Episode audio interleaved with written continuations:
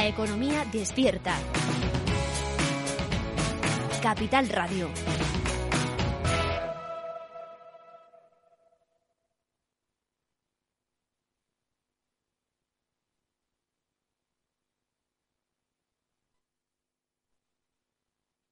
Inversión inmobiliaria con Meli Torres.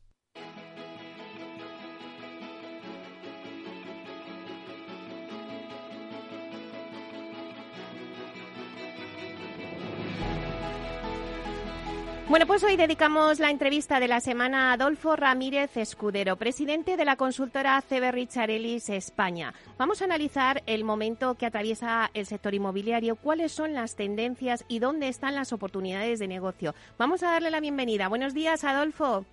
Buenos días, Meli, ¿cómo estás? Encantado de estar aquí. Bueno, un placer tenerte con nosotros aquí en Inversión Inmobiliaria. Y si te parece, Adolfo, vamos a analizar el sector. Pero antes, déjame que os felicite porque 2021 ha sido un buen año para CB Richarellis, a pesar de la pandemia, porque habéis hecho crecer vuestro negocio. Habéis cerrado la compra en septiembre de Bobis España y Portugal para entrar en el negocio de Project Management. ¿Cómo se está yendo el 2022, Adolfo?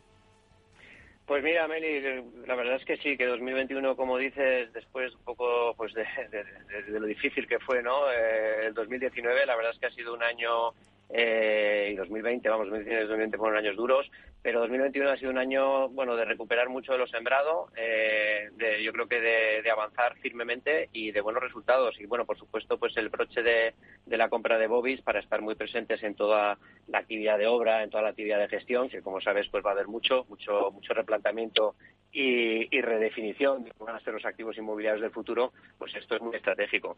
Y concretamente en cuanto a este año, pues la verdad es que ahora comentaremos, ¿no? Porque el comienzo para el sector inmobiliario, yo te diría en general, y desde luego en nuestro caso particular, pues te lo puedo confirmar, ha sido un primer trimestre muy potente. Hablaremos un poco de las incertidumbres en el futuro también, pero hasta ahora estamos muy contentos. Bueno, pues el negocio inmobiliario residencial, sobre todo, parece que goza de buena salud. Solo hay que ver los resultados que han obtenido las principales promotoras inmobiliarias en 2021, registrando todas récord de entregas de viviendas con una demanda latente, sobre todo de obra nueva.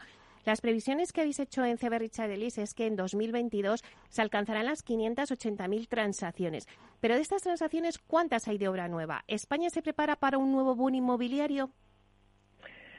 Vamos a ver, mira, son muchas preguntas, Mary. Yo, eh, para que los oyentes lo, lo entiendan y no caer tampoco en demasiadas cifras tediosas, yo creo que lo que hay que decir es que seguimos en un entorno de recuperación. Eh, España, cuando miramos un poco generación de empleo y PIB, que son los dos factores fundamentales, hay un consenso en que vamos a, crecer y que vamos a crecer, ahora se está revisando a la baja, pero hay consenso en que estaremos casi con total seguridad por encima del 3, quizá algo por debajo del 4. No son malos niveles de crecimiento, todavía no hemos llegado a lo gigante como estábamos antes de entrar en pandemia.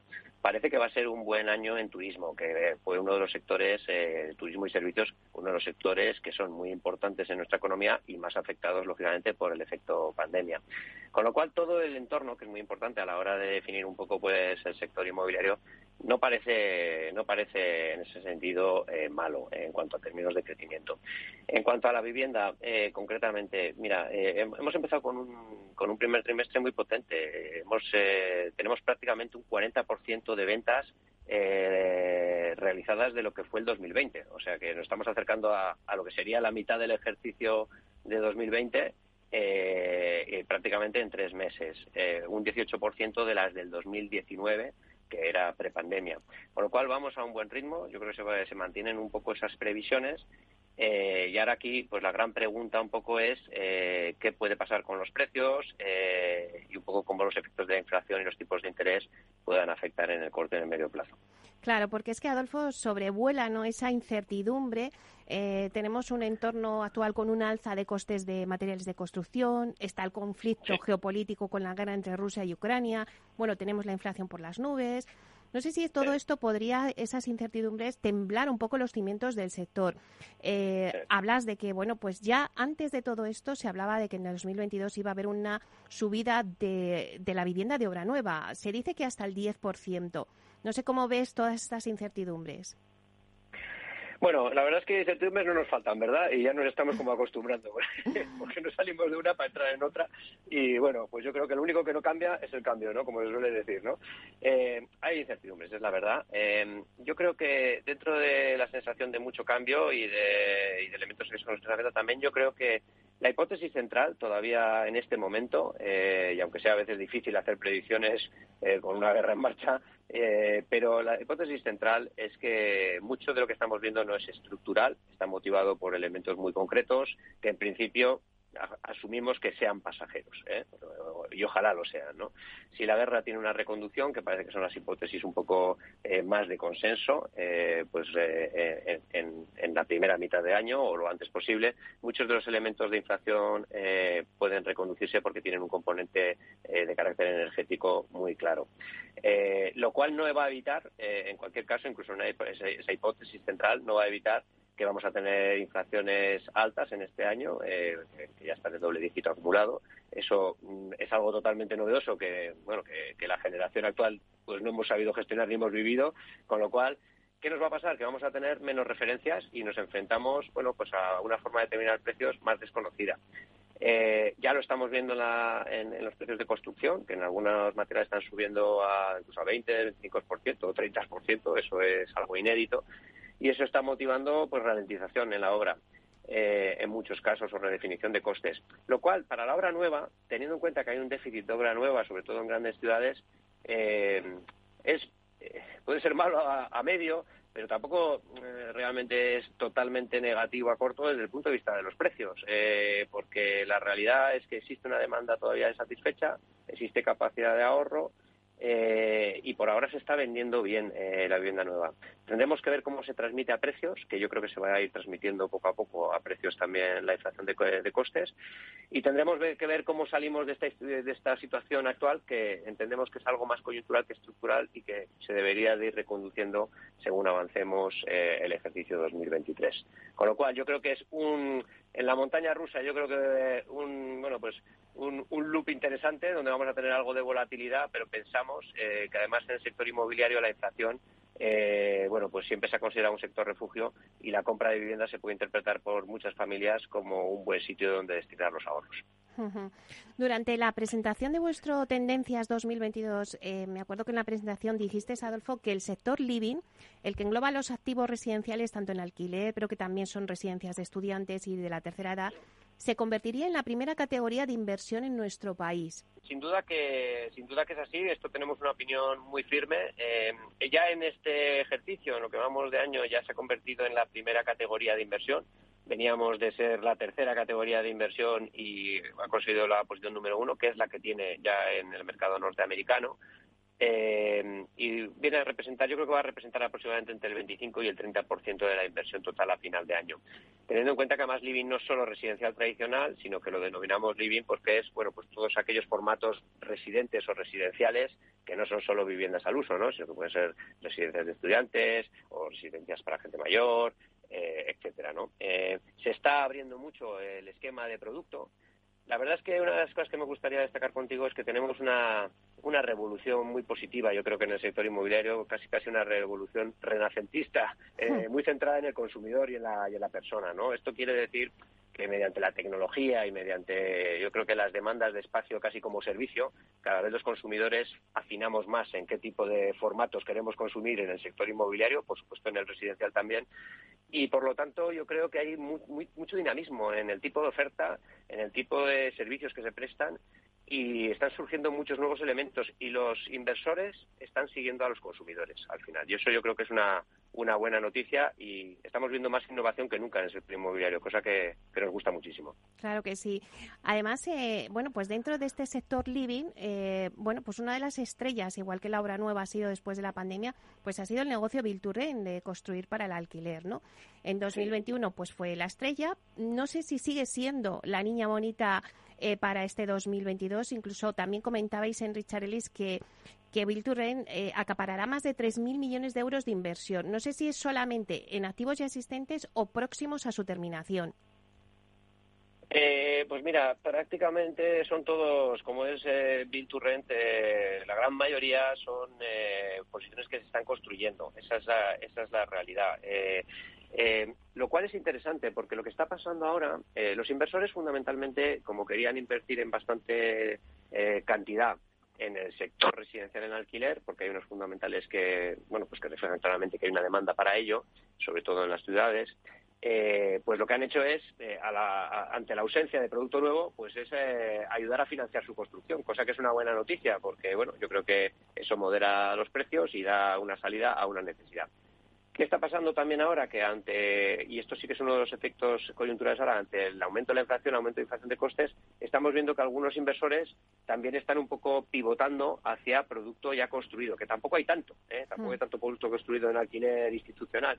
Pero sí que es verdad, y esto quizás es un poco más reciente, que estamos viendo que algunas estrategias que al principio, igual un año pasado, estaban más cómodas en, oye, pues ya vamos a construirlo y lo tengo dentro de dos años, año y medio en carga, Ahora dices, bueno, pues si lo, si lo encuentro ya terminado y produciendo, me quito un poco las incertidumbres de no saber cuánto cuesta y cuánto me lo entregan y de alguna forma me está rentando desde ahora ya, ¿no? Con lo cual, por eso hemos visto unas cuantas operaciones en el primer trimestre de año ya de producto terminado y creo que vamos a ver más actividad de producto terminado eh, en lo que queda de año. Lo cual no quiere decir que va a seguir habiendo mucho build ¿eh? porque tenemos un déficit de vivienda en alquiler clarísimo. Bueno, y no solamente vamos a hablar del residencial, vamos a tocar también el resto de los sectores.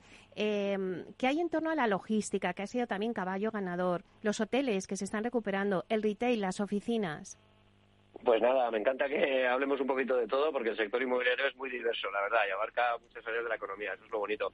Pues mira, eh, el logístico sigue muy potente. Ahí, como sabes, tenemos bueno, pues la tendencia estructural del comercio electrónico que está liderando mucho pues todas estas soluciones de distribución de bienes. Esto está para quedarse. Eh, la penetración del comercio electrónico en España ha crecido, pero todavía no está a los niveles de muchos de los países de tamaño grande en Europa. Con lo cual tenemos todavía viento de cola para seguir construyendo y desarrollando espacio eh, de distribución logística. Eh, los alquileres eh, están funcionando bien, se está alquilando bien y está aumentando también el precio de los alquileres. Eh, me preguntabas por hoteles. por hoteles, la verdad es que quizás es uno de los sectores también con mayor interés para los inversores, quizá también un poco en la línea que comentábamos. ¿no? España es un país turístico, tiene operadores hoteleros magníficos, grandes multinacionales en el sector de hospitality eh, y por lo tanto es un sector que tiene bueno que tiene buenos jugadores y que tiene buena demanda y que después de pandemia pues se prevé y todas las indicaciones de reservas parece que lo están confirmando que afortunadamente parece que vamos a tener un buen elemento de apoyo en, la jornada de verano o en la temporada de verano. Con lo cual mm, hay mucho interés la verdad en, inversión hotelera. Yo creo que vamos a ver eh, junto con Living vamos a ver que el sector hotelero va a ser potente. Eh, Quizás en todos los sectores, no los voy a recordar todos porque igual sería un poco largo, pero en todos los sectores hay una duda que yo la voy a tratar un poco de, bueno, pues de asumir ahora porque creo que es relevante, que es, oye, las rentabilidades han bajado mucho, ahora vamos a tener inflación y quizás hay una presión para que suban las, las rentabilidades junto con los tipos de interés y eso puede destruir algo de valor ¿no? en el sector inmobiliario de inversión. Y yo creo que eso es una muy buena pregunta y una preocupación legítima. Es verdad que estamos en niveles de rentabilidades pues históricamente bajos, ¿no? Eso es verdad, que también acompaña mucho la caída de los tipos de interés. Esto es un riesgo que hay que monitorizar. Nosotros por ahora eh, somos moderadamente optimistas con respecto a la previsión de subidas de yields porque eh, es verdad que va a haber inflación, pero es verdad que los tipos de interés van a subir en términos nominales, pero no en términos de interés real, que es realmente el rendimiento importante para un inversor, es decir, el rendimiento del activo una vez eh, tenido en cuenta el efecto de, inflación que se recupera a través de las rentas. Por lo tanto, creemos que, y especialmente en el producto nuevo, y especialmente en el producto que está más adaptado a las nuevas revoluciones, tanto la revolución eh, digital como la revolución de sostenibilidad, creemos que las rentabilidades se van a mantener durante un cierto tiempo muy estables. Bueno, pues eso tranquiliza mucho al inversor que lo que nos estás diciendo, sobre todo en los productos nuevos y más adaptados a esa revolución digital, eh, que se van a mantener las rentabilidades. Hay otra cuestión. Antes, eh, Adolfo, decías que, mm, que, bueno, pues que el sector inmobiliario eh, se ha vuelto más innovador. El data, que es el uso de los datos, la apuesta por la sostenibilidad y el blockchain, son tres de las principales tendencias en la digitalización del sector inmobiliario. Sin duda, sin duda, yo creo que eh, en el sector inmobiliario y en todos los sectores, ¿no? Y el sector inmobiliario no podía, pues no podía ser menos. Eh, la verdad es que yo creo que hay dos temas transversales que son que yo creo que, afectan un poco a todos los sectores en el día a día. ¿no? Uno, eh, la transformación digital, como decíamos, la nueva forma de comprar servicios, la nueva forma de interactuar entre consumidor y oferente está revolucionándolo todo. La capacidad también un poco de computación y la capacidad de automatización. Todo esto eh, y por supuesto pues medios de pago electrónicos y blockchain también.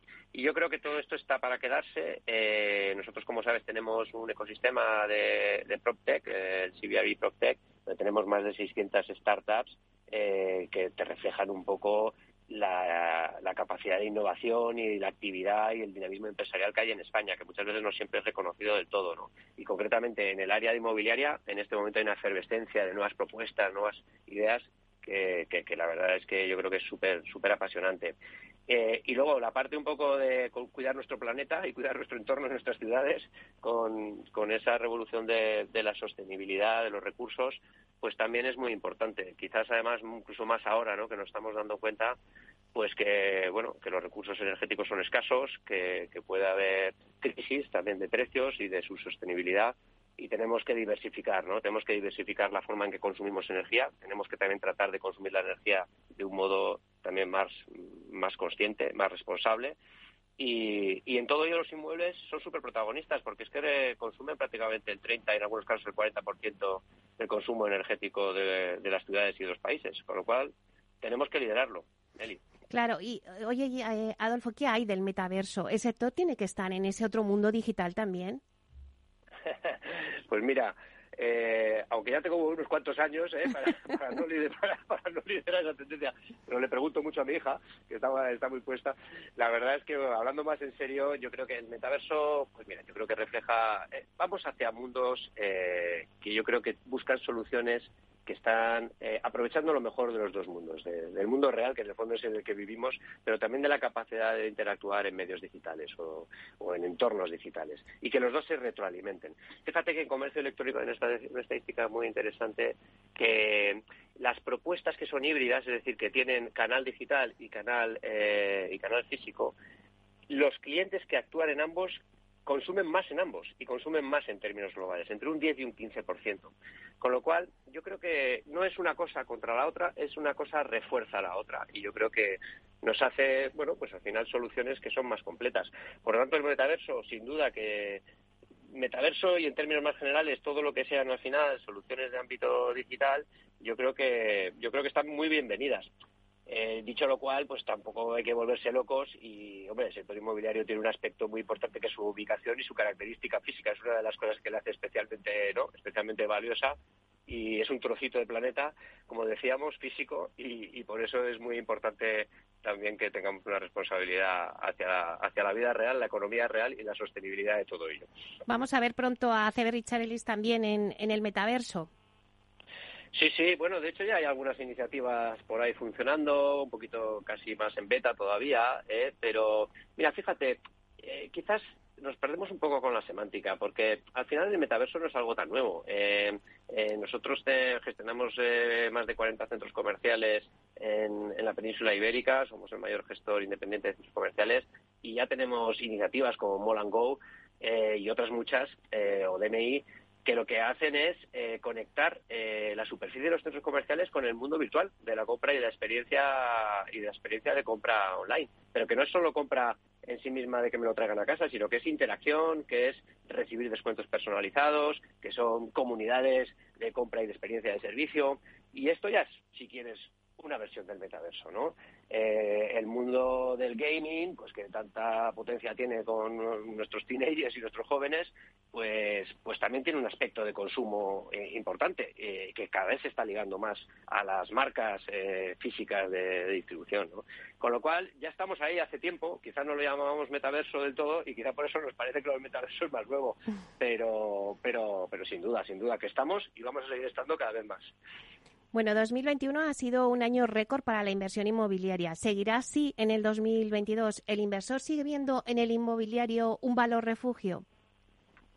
Pues mira, como te decía, eh, todo este tema de la inflación es muy, nuevo para todos, ¿verdad? Eh, la inflación, siempre que no sea una inflación desbocada, porque eso al final es, bueno, pues genera muchas incertidumbres y muchas ineficiencias a todos los sectores, pero un cierto nivel de inflación, un poquito por encima de lo habitual, en general nunca ha sido malo para el inmobiliario, porque ten en cuenta que el inmobiliario tanto los suelos como los activos que generan renta tienden a tener una cierta mm, una cierta vinculación a, los precios nominales y se defiende bien con la inflación.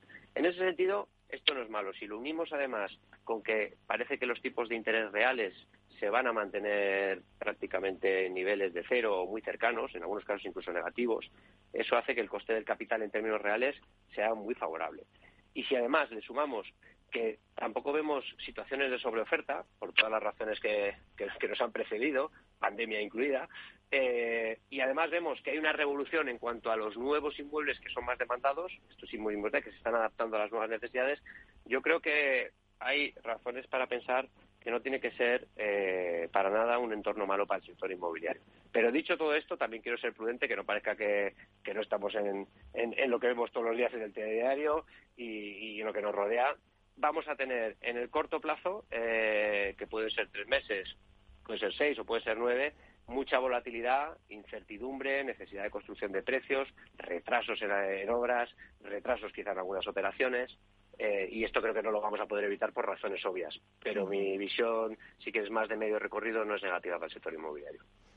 Eh, una última pincelada, que nos quedan ya muy pocos minutos. Eh, para el inversor que nos esté escuchando, ¿dónde hay oportunidades? Rápidamente, ¿dónde tendría que poner el foco el inversor? ¿En qué sectores? Pues hombre, ya sabes que esto siempre depende mucho del inversor, de la liquidez que tenga, de la tolerancia al riesgo. Eh, es una pregunta muy habitual y es una respuesta muy habitual. Pero dicho eso, intentaré mojar un poquito, aunque es difícil no dar una receta genérica. Nosotros, eh, como te decía, en todos los sectores, o sea, hay algunos que tienen, eh, digamos, crecimiento estructural muy claro, como hemos comentado, el tema pues, logístico, un poco esta revolución en el mundo del living. Parece que hay demanda y donde hay demanda, pues yo creo que siempre es bueno estar, ¿no? Primera, primero elemento a la hora de acudir al mercado, que haya, que haya clientes. Si no hay clientes, vamos mal. Y a partir de ahí, la verdad es que en casi todos los sectores, si atendemos profundamente a la revolución un poco de lo que están pidiendo los consumidores, eh, espacios con más servicios, eh, ofertas más centradas y adecuadas a las necesidades cambiantes de las personas, eh, actualización en cuanto a altos temas de sostenibilidad y consumo energético responsable, eh, estructuras de consumo pues que sean lo más flexibles posible para que se adapten a la vida cambiante de las personas. Si reflexionamos profundamente en que estos productos están bien preparados para eso, esos productos van a tener un premio desproporcionadamente más alto que los que no lo hagan. Y esto, esta, digamos, polarización del sector, que no solo está pasando si te fijas en el sector inmobiliario, sino que lo estamos viendo en muchos sectores, porque los consumidores cada vez pedimos más, eh, si puede ser por menos, y somos más exigentes.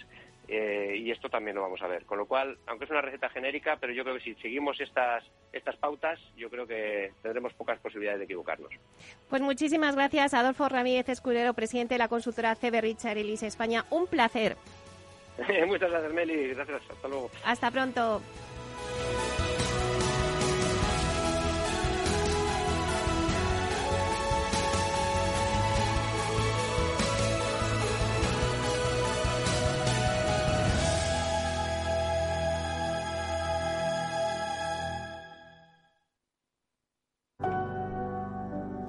Algo a tu madre, te conviertes sin querer en parte del regalo. Ven al corte inglés o si lo prefieres encuentra su regalo en nuestra app o en la web, con envío en dos horas o recogida en tienda. Y seguro que cuando se lo des, lo dejará un momento para abrazarte a ti. Feliz Día de la Madre. Cuando piensas en regalar, ya estás regalando. El corte inglés.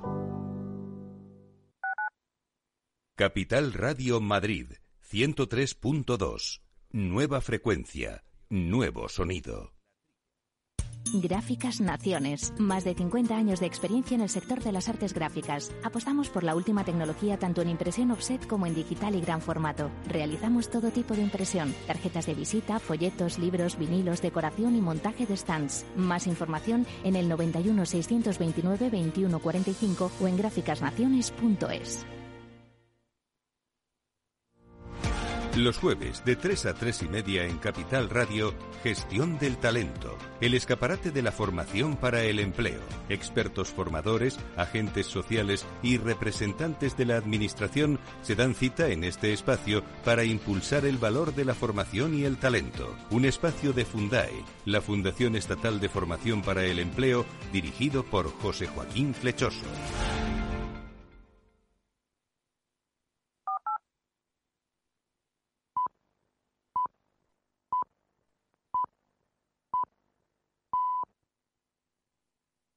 Inversión inmobiliaria con Meli Torres.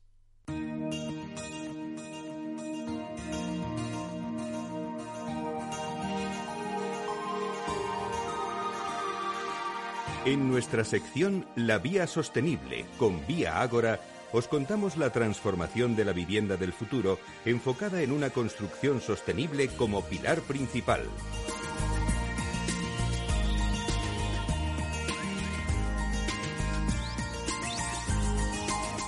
Bueno, pues hoy en la Vía Sostenible con Vía Ágora nos vamos en directo al acto de presentación del libro Construir en altura con madera y hablamos con Anelisa Rodríguez, directora de la Fundación Gómez Pintado. Buenos días, Anelisa. Buenos días, Meli. Un placer verte por aquí hoy. Bueno, Anelisa, vais a comenzar en breve la presentación del libro, pero antes cuéntanos a todos los oyentes eh, cómo es este proyecto. Efectivamente, estamos, Meli, en el auditorio del Colegio Oficial de Aparejadores y Arquitectos Técnicos de Madrid, a puntito de comenzar ahora a las 12 con el acto de presentación del libro Construir en altura con madera del arquitecto David Sebastián. Y este libro ha sido patrocinado por la Fundación Gómez Pintado, al igual que el acto de hoy. Bueno, y cuéntanos quiénes están ya en la mesa para la presentación del libro. En la mesa de la presentación del libro contamos con Germán Glaría, presidente del Foro de Bosques y Cambio Climático, que también ha sido en su momento director de la Escuela de Ingenieros de Montes de la Politécnica de Madrid e incluso expresidente de la Oficina Española de Cambio Climático. Además, también contamos con Juan Antonio Gómez Pintado, presidente de la Fundación Gómez Pintado y presidente de la Corporación Viágora, y el gran protagonista que ha hecho posible este proyecto, David Sebastián, arquitecto español y autor del libro que hoy vamos a presentar. Eh, recalco el hilo de arquitecto español porque David Sebastián es vallesoletano, se formó en la Universidad de Arquitectura de Valladolid y es de los talentos españoles que ha trabajado mayoritariamente fuera de nuestro país. Ha trabajado en París con el arquitecto Yves Lyon, en Holanda, también de la mano de Idon en el proyecto del Parlamento Europeo en Estrasburgo, junto con Jean-Paul Viguier, Jean-Michel Villemont y un largo etcétera. Bueno, Annalisa, y como has comentado antes, eh, la Fundación Gómez Pintado ha patrocinado este libro. ¿Cómo surge esta idea? Para los que conozcan un poquito menos la Fundación Gómez Pintado, indicar que trabajamos por la promoción y el fomento de la sostenibilidad y la responsabilidad social corporativa en el ámbito de la promoción y construcción del sector inmobiliario español y en la propia corporación Viágora. Em, estamos absolutamente comprometidos con las necesidades actuales de la sociedad y, nuestro propósito es lograr que los núcleos de población sean ecosistemas más sostenibles, más inclusivos y respetuosos con el medio ambiente. Y trabajamos, como sabes, de manera incansable en la divulgación de conocimientos técnicos que impulsen el uso de la madera en la construcción en altura y por ello además patrocinamos el curso de construcción con madera que se imparte en la Escuela de Ingenieros de Montes de la Politécnica de Madrid. Y el libro que hoy tenemos el placer de presentar, Construir en altura con madera, engrana, engrana perfectamente con dos de los objetivos de desarrollo sostenible en los que vertebramos el trabajo de la Fundación Gómez Pintado. Concretamente con el ODS 11, Ciudades Sostenibles, y con el ODS 13, Cambio Climático. Bueno, no quiero que nos hagas spoiler, pero sí, a ver si nos puedes avanzar un poquito a nuestros oyentes del contenido del libro. Pues ya he tenido la suerte de poder leerlo y te puedo avanzar, Meli, el contenido del libro sin desvelar, como bien dices, la totalidad del mismo. Em, está muy bien estructurado el libro porque David Sebastián ha centrado eh, en construir una altura con madera en este libro, no solamente eh, aspectos puramente técnicos en los que se pueden apreciar muchos detalles constructivos de los que valoran sobremanera los arquitectos y arquitectos técnicos, sino que nos explica también ejemplos de torres construidas con madera en Europa cuya altura incluso supera los 80 metros. Además, eh, nos plantea el presente y el futuro de la construcción en altura eh, con madera a través de la industrialización y de la metodología BIM y nos engrana también las políticas nacionales que en Europa están fomentando la construcción en altura con madera.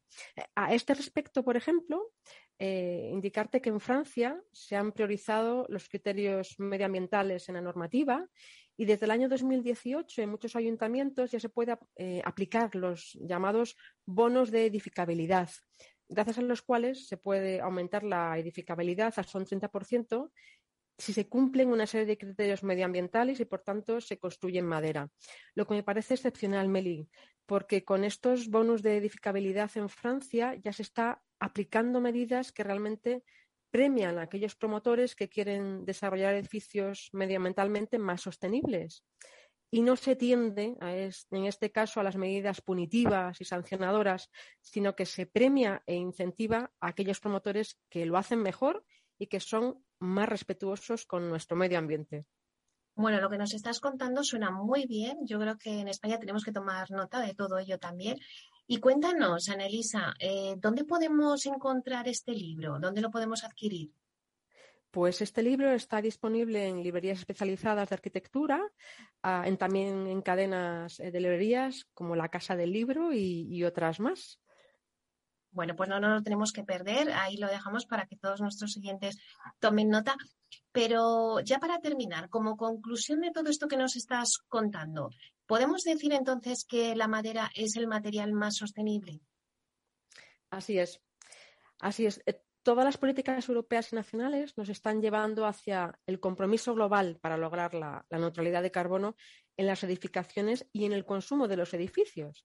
Y hoy por hoy te diría que la madera es el material más sostenible si queremos que nuestra sociedad esté en absoluto equilibrio con los recursos naturales disponibles.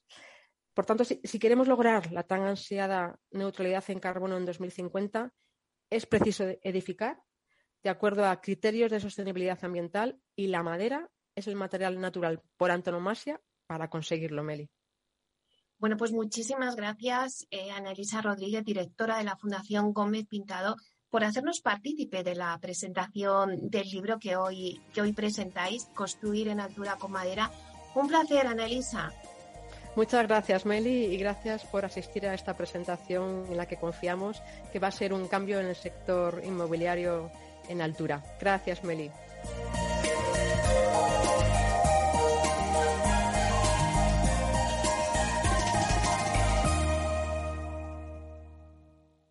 Inversión inmobiliaria con Meli Torres.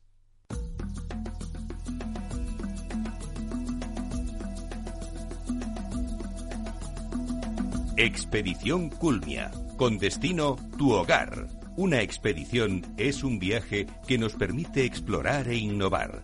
En esta sección, Culmia, una de las promotoras líderes del sector inmobiliario, nos propone una expedición de diferentes viajes con un único destino, tu hogar.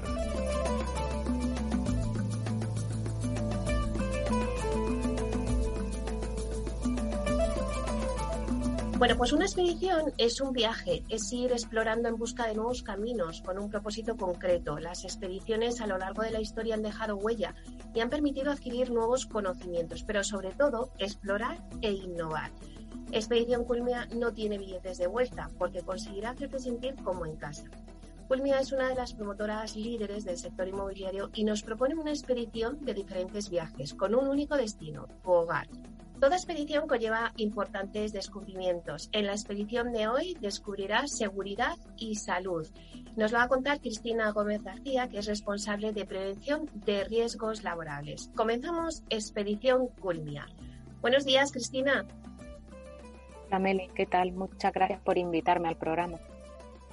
Bueno, Cristina, háblanos de la importancia del área de seguridad y salud para Culmia. Pues bueno, Meli, para dentro de Culmia, la seguridad y salud, pues nosotros pensamos que es un valor de compañía. Eh, nos gusta pensar, o, es un poco la intención que tenemos como empresa promotora, eh, que construimos casas, que construimos viviendas, que obviamente nuestro objetivo como empresa es vender esas viviendas, pero sí que nos gusta pensar que construimos y construimos de una forma segura, es decir, que tenemos unos valores como empresa que se materializan dentro de toda la cadena de valor y que la seguridad y salud es un valor de compañía importante. Nos gusta pensar que somos una empresa con propósito, algo que nos diferencia de otras promotoras inmobiliarias, es decir, que, que, nos preocupamos por esa seguridad y salud. Y nos preocupamos no solo por la seguridad y salud de bienestar de nuestros empleados, que obviamente son uno de los ejes de, de nuestro trabajo y del departamento, sino también de todos los colaboradores y partners con los que trabajamos, empresas promotoras, incluso la seguridad y la salud del, cliente final que nos compra la vivienda, con lo cual pues ya te digo que para nosotros es un valor de empresa y pensamos que es algo que nos diferencia como compañía. Y Cristina, ¿qué líneas de trabajo estáis llevando desde Culmia para intentar ser una empresa que se diferencia en esta materia de seguridad y salud? Pues bueno, Meli, nosotros llevamos trabajando, el departamento se constituyó en 2019, un poco cuando todavía ni siquiera éramos Culmia oficialmente y desde entonces estamos trabajando en varias líneas de trabajo. Pensamos que esas líneas se están materializando obviamente con unos resultados importantes porque tomamos KPIs y desde 2019 no hemos tenido ningún accidente grave, ningún accidente mortal y si nos comparamos con el sector, pues estamos hablando de cifras en el sector de la construcción de que, por ejemplo, en 2020, pues los datos que ha dado el Instituto Nacional de Estadística son datos de una muerte de un trabajador en un accidente mortal en el sector de la construcción cada tres días, datos que se han revalidado el año pasado, con lo cual estamos hablando de datos muy importantes que, bueno, que, se materializan en daños importantes para los trabajadores que trabajan construyendo viviendas.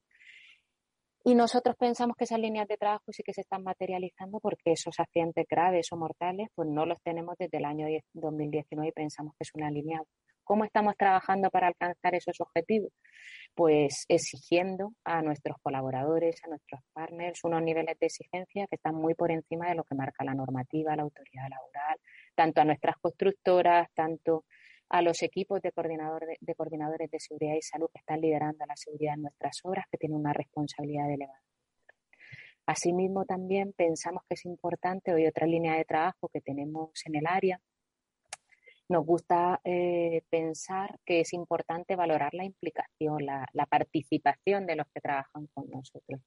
Por eso el año pasado lanzamos una iniciativa pionera dentro del sector promotor inmobiliario que fue el lanzamiento de unos premios a la excelencia en seguridad y salud. Lanzamos la primera edición y ahí bueno se materializó en una jornada que se entregó, que se realizó en colaboración con Asprima en el 16 de febrero del 2022 donde se hizo una mesa redonda, un poco poniendo en valor la importancia de la seguridad y salud y el papel que tenemos el promotor en, liderar un cambio dentro del sector. Y premiamos tanto equipos de trabajo, los equipos de, obra de nuestras obras, un equipo de trabajo que brillara dentro de una obra nuestra, un coordinador de seguridad y salud, el que pensáramos que tuviera un papel destacado en una obra nuestra, y sobre todo, muy importante, un compañero de Culmia que pensáramos que ha tenido una actitud, un compromiso, una implicación con el área importante y que era destacado de, valorar y de premiar.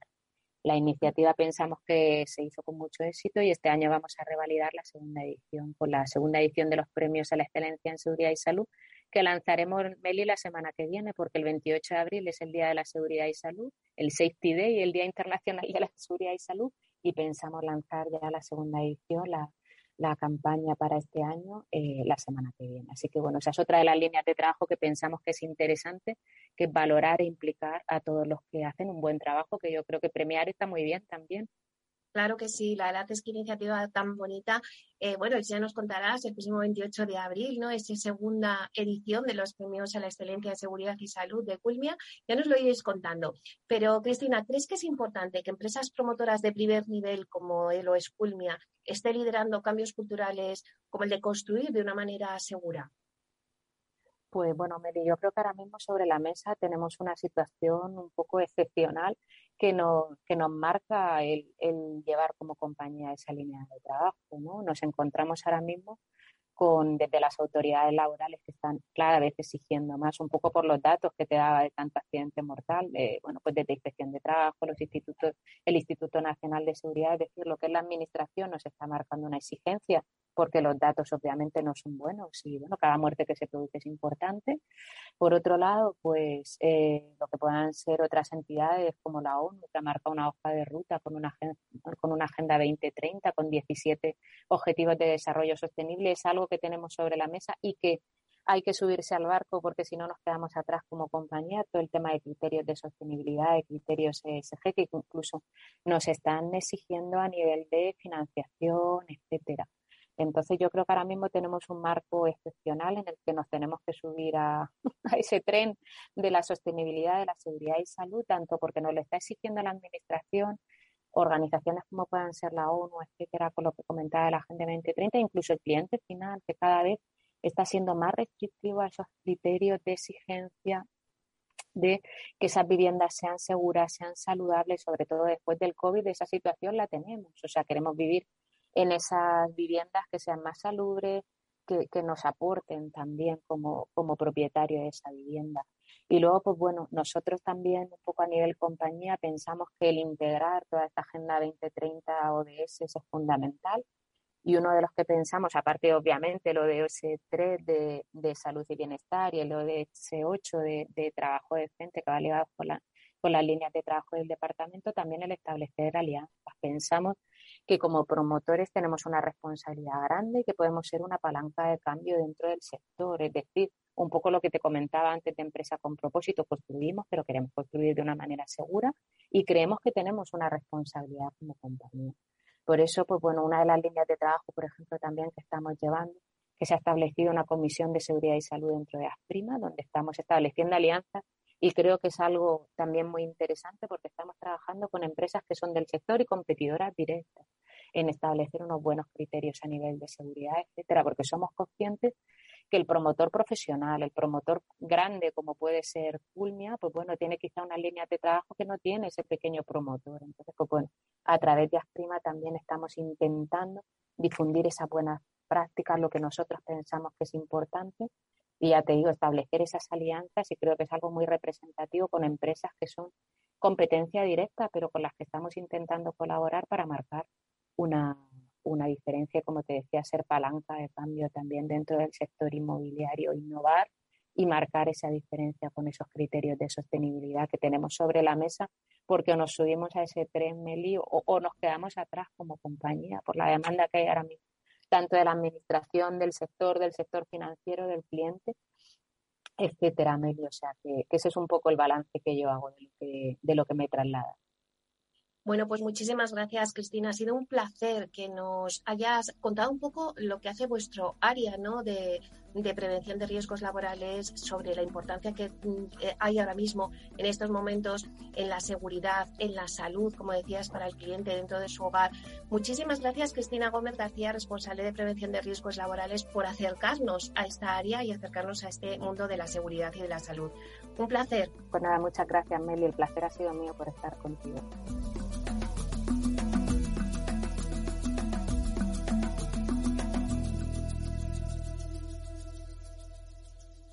Inversión inmobiliaria y PropTech con Urbanitae, un espacio donde descubriremos las nuevas claves financieras que están cambiando el sector inmobiliario gracias a la transformación digital.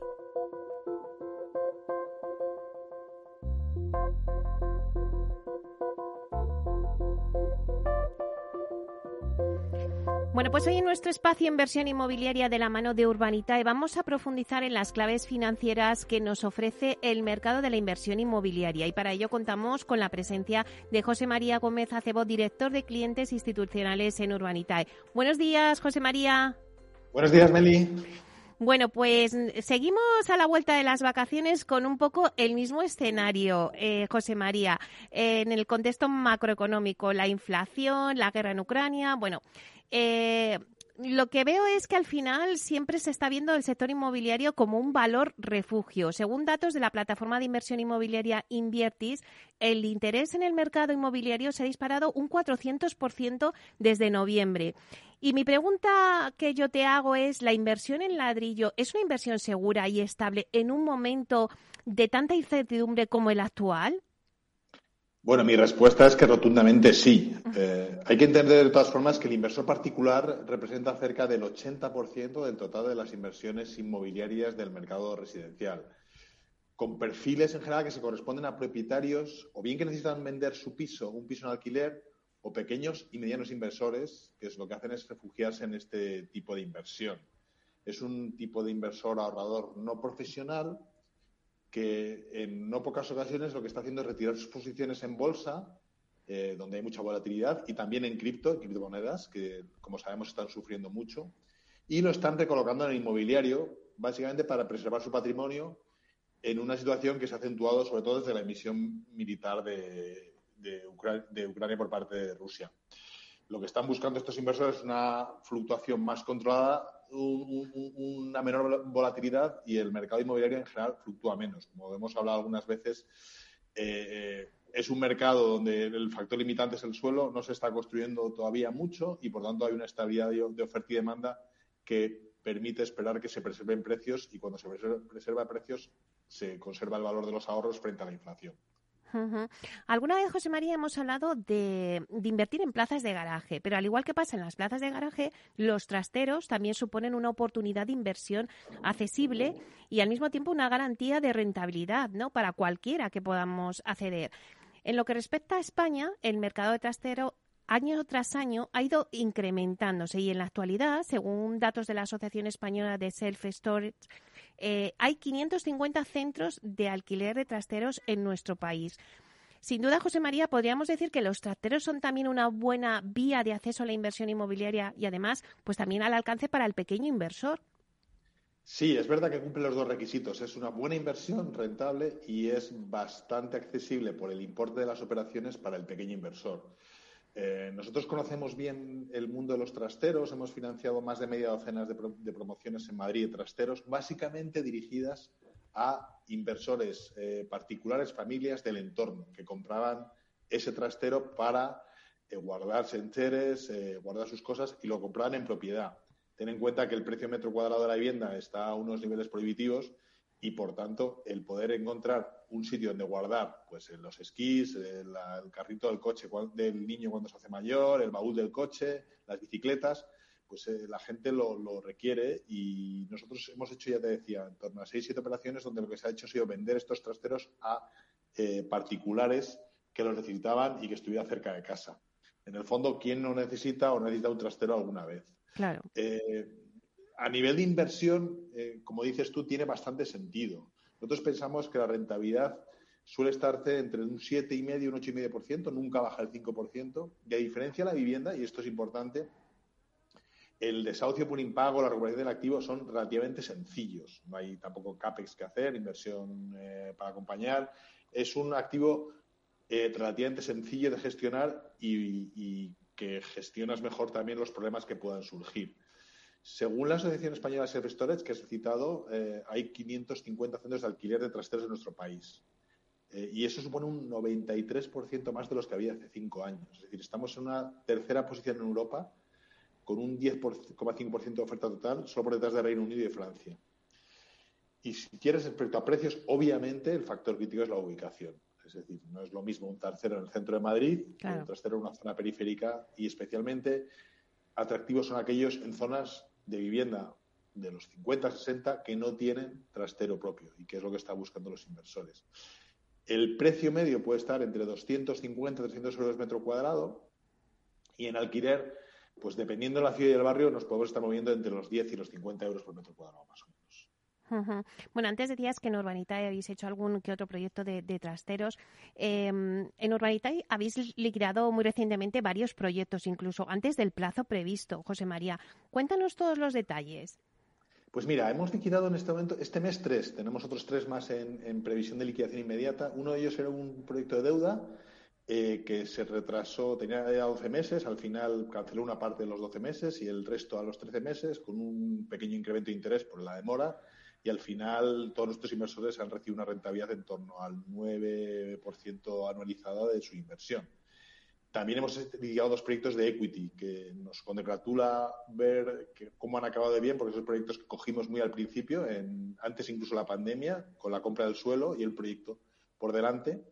Y ya vendido todo, construido, entregado a sus inquilinos, pues hemos obtenido rentabilidades muy en línea con lo que habíamos previsto, incluso superiores. Por, por, ponerte un ejemplo, un proyecto de promoción de 16 chales en el puerto de Santa María, en Cádiz, nuestros inversores han conseguido una rentabilidad del 48% en los 26 meses de duración. Y eso habiendo pasado una pandemia primero y luego una fuerte subida de los costes de materiales después. Aún así, el proyecto ha defendido muy bien la rentabilidad y es lo que refuerza la confianza que están teniendo nuestros inversores en nuestra forma de analizar y de presentar los proyectos. Y es una de las razones, por ejemplo, por las cuales todavía no tenemos ningún proyecto en inversión, hasta que no tenemos absoluta seguridad de la rentabilidad, la seguridad de la inversión, no lo subimos a inversión y le dedicamos el tiempo que haga falta. No nos importa el daño que produce no estar con proyectos abiertos a inversión si lo que hacemos y lo seleccionamos es lo bueno que queremos que sea. José María, acabamos de volver de Semana Santa. ¿Qué proyectos tenéis a la vista?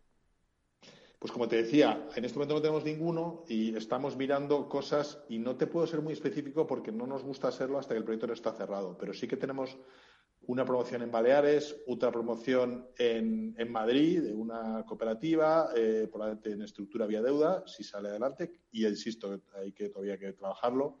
Hay un proyecto en, otro en Cádiz. Si tenemos bastantes cosas, otro en Vizcaya, que las tenemos bastante a punto y, lo que falta es que ponerle la guinda y no queremos sacarlo hasta que eso no esté acabado. Pero yo pediría a los inversores que estén atentos porque a no tardar mucho y después de un periodo que hemos estado bastante tiempo, casi más de tres semanas sin proyecto, vamos a sacar proyectos de lo más interesantes, seguro que sí. Bueno, hay que estar muy pendiente porque ya sabemos, José María, que cuando os lancéis un proyecto es que eh, el ticket se agota en, minutos a veces. O sea que tenemos que estar, aunque me digas, no, todavía no tenemos nada para sacar, estamos ahí como en el horno eh, cociéndolo todavía, pero es que en cuanto salgáis hay que estar muy atentos porque si no, el ticket se va enseguida. Así que estaremos muy pendientes. Perfecto, muy atentos y por supuesto eh, dedicar el tiempo suficiente a analizar el proyecto. O sea, no, no nos olvidemos que esto es inversión, tiene sus riesgos y, solo, y queremos que nuestros inversores estén informados, les damos toda la información para que sea así, eh, pero tienen que tener, tomarse el tiempo necesario para estudiarse el proyecto, conocerlo, informarse con nuestra información que damos y tomar una decisión bien fundamentada. Y sobre todo me quedo con la primera pregunta que hemos hecho de si la inversión en la es una inversión segura y estable en un momento como el actual. Y has dicho que sí y que por supuesto. Así que todos los que nos están escuchando, los inversores que tomen nota porque es un buen momento. Muchísimas gracias, José María Gómez Acebo, director de clientes institucionales en Urbanitay. Un placer. Un placer igualmente. Gracias a ti. Hasta pronto, José María. Chao. Chao.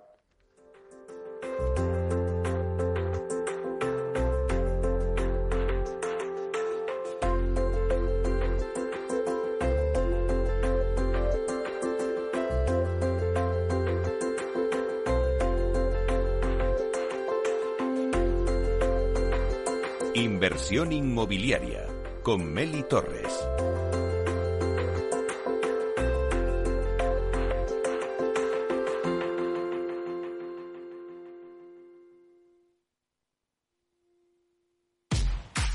Al mal tiempo, mala helada.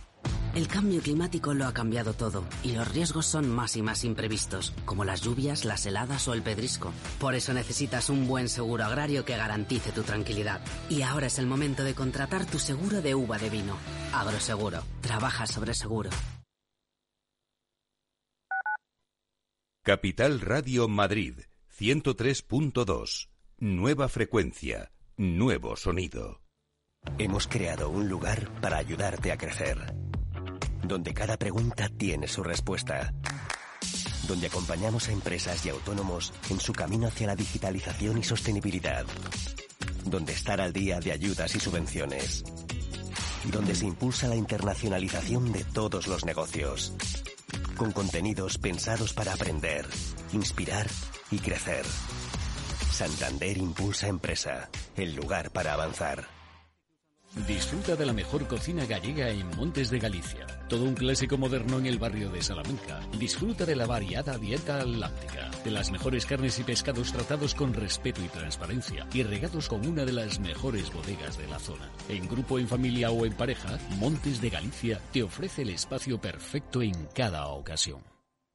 ¿A ti también se te pone el corazón a mil cada vez que abres tu app de trading? Si la respuesta es sí, entonces eres uno de los nuestros y te queremos en la séptima edición de nuestro gran evento Efecto Trading. Eventos que hablen de bolsa, muchos. Como Efecto Trading, ninguno. Apunta, apunta. Del 25 de abril al 4 de mayo en formato online con más de 20 ponentes confirmados. En Econor, Jesús Sánchez Bermejo, Francisca Serrano, David Aranzábal, Niño Becerra, Yuri Rabasa, José Luis Cava, David Galán. Pon a tope tu trading con IGE en esta séptima edición de Efecto Trading. Todas las operaciones conllevan riesgo. No pierdas detalle de todo lo que afecta a tus inversiones y a tu bolsillo. Toda la información en Mercado Abierto con Rocío Arbiza, de 4 a 7 de la tarde en Capital Radio. Capital Radio, Madrid, 103.2 FM.